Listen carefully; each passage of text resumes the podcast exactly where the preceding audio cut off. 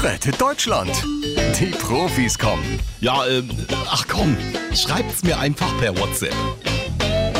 Moin, ihr Schattenkabinettfiguren. Na, was ist der Plan für heute?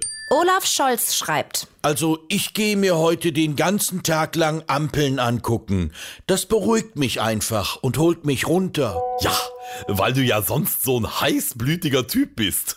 Annalena Baerbock schickt ein Lach-Emoji und ein grünes Ampelmännchen. Ja, Humor hat sie, die Annalena, das muss man ihr lassen. Äh, apropos Comedy und Timing. Ähm, Armin, was hast du uns denn heute zu sagen? Hä? Wieso? Verstehe ich nicht. Naja, ich meine, so in Anbetracht deiner sinkenden Beliebtheit, auch innerhalb der eigenen Partei, wäre da nicht langsam mal was fällig? Also, ich wüsste nicht was.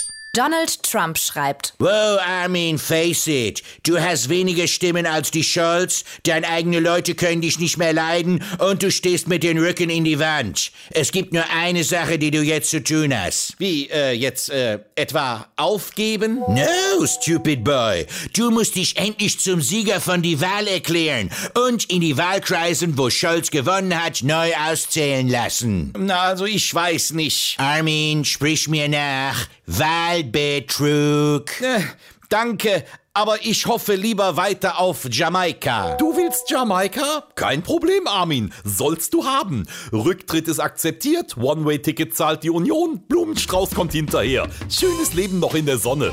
Rettet Deutschland. Die Profis kommen.